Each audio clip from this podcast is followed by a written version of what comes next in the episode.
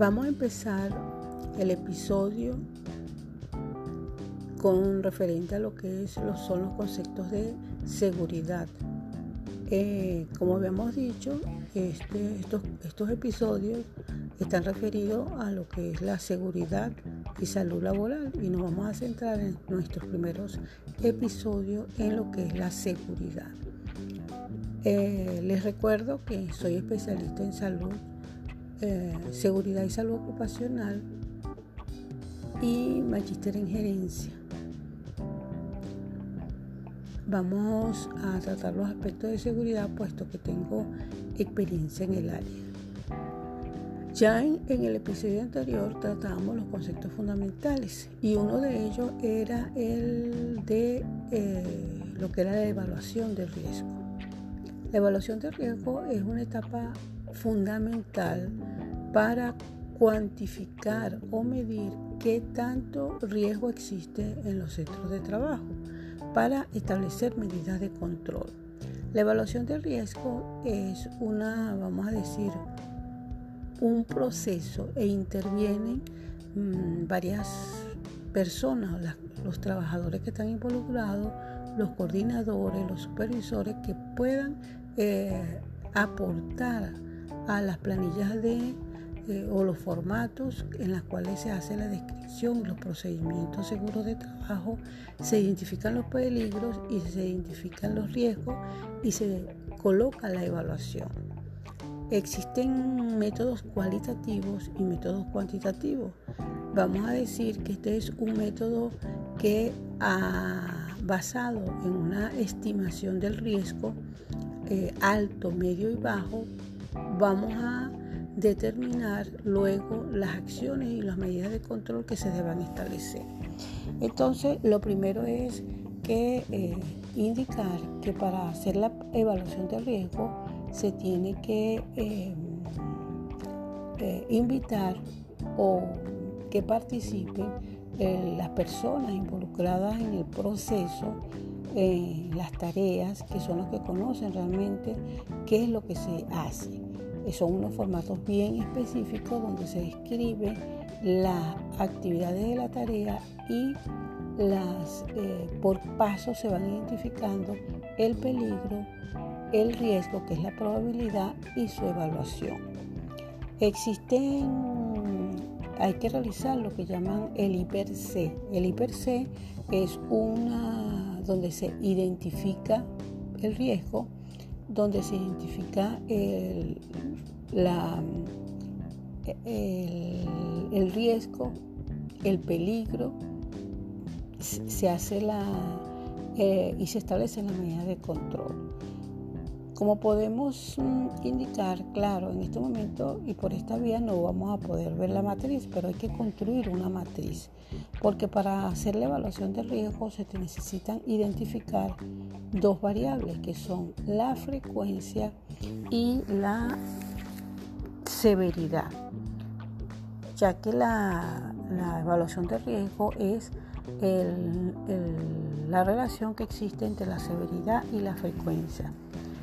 En esta matriz se van a encontrar unos valores que van a estar identificadas en color rojo, verde y amarillo. Si es rojo es un alto riesgo, si es amarillo es un nivel de riesgo eh, medio y el bajo que es el nivel verde. Y en base a esos resultados de esa evaluación se establecen los controles. Entonces, el nivel de severidad tiene que ver con los niveles de daño a la persona que pueda generar una vez que se me presente el accidente. Esa severidad está en una escala numérica del 1 al 5, donde el 1 tiene que ver si en el caso que se me presente el, riesgo puede ser una puede morir uno o varias personas. Si le damos un nivel 2, quiere decir que puede morir una persona si le damos nivel 3, hay una pérdida material o, hay, o puede haber una, mm, una lesión con una pérdida de incapacidad total. Si le damos un nivel 4, es una, puede generar una pérdida o incapacidad temporal y eh, si le damos nivel 5 hay una pérdida con una, un daño, vamos a decir, pero con daños menores, en la cual el trabajador puede volver eh, al trabajo de una manera inmediata. Cuando hablamos de la frecuencia, hablamos de los niveles de exposición y está identificado en la matriz con unas letras mayúsculas A, B, C y D. Y E. El A quiere decir que puede ocurrir con mucha, ah, puede ocurrir comúnmente. El AB ha sucedido, ha sucedido anteriormente. C este, puede que suceda. El D rara vez suceda y D es imposible que suceda.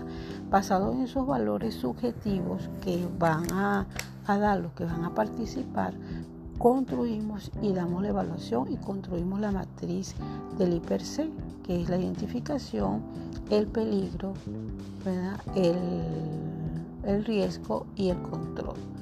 Los niveles de control, una vez que se determine si, está, si es alto, si es medio, si es bajo, entonces ubicaremos eh, las acciones de eh, si, son de eliminación, si es de, sustitución, si es de aplicación de ingeniería o si es labores administrativas. Como pueden ver, entonces la matriz de evaluación es una matriz muy importante que me van a orientar las medidas de control.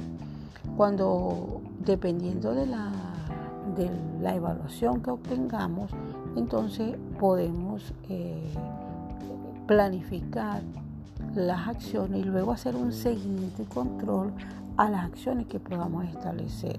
Como podemos ver que si es un riesgo alto, la medida de control es la primera acción, que es la eliminación. Si es un riesgo medio, podemos pensar en una sustitución. Si es un riesgo eh, eh, bajo, este, podemos aplicar labores de administración, señalización, entrenamiento, capacitación, etc. Entonces, la acción de evaluación es una de las vamos a decir, de las funciones importantes que tienen que los coordinadores de seguridad en una empresa o entidad de trabajo.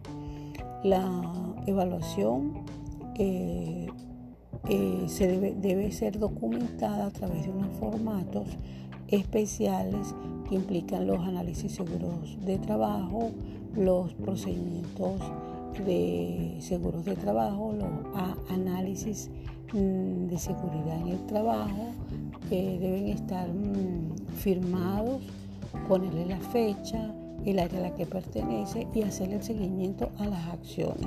Incluso una vez que se establece la medida de control, luego se vuelve a hacer una evaluación y eh, se vuelven a tomar acciones para considerar las medidas de control como un procedimiento de, evaluación continua. Eh, este procedimiento de evaluación forma parte de lo que es la gestión de riesgo, que es la gestión administrativa que tiene que ver con el proceso de seguimiento de una vez identificados los riesgos establecer las medidas de control y que esto se convierta en un ciclo para que el riesgo eh, pueda ser minimizado y pueda ser controlado.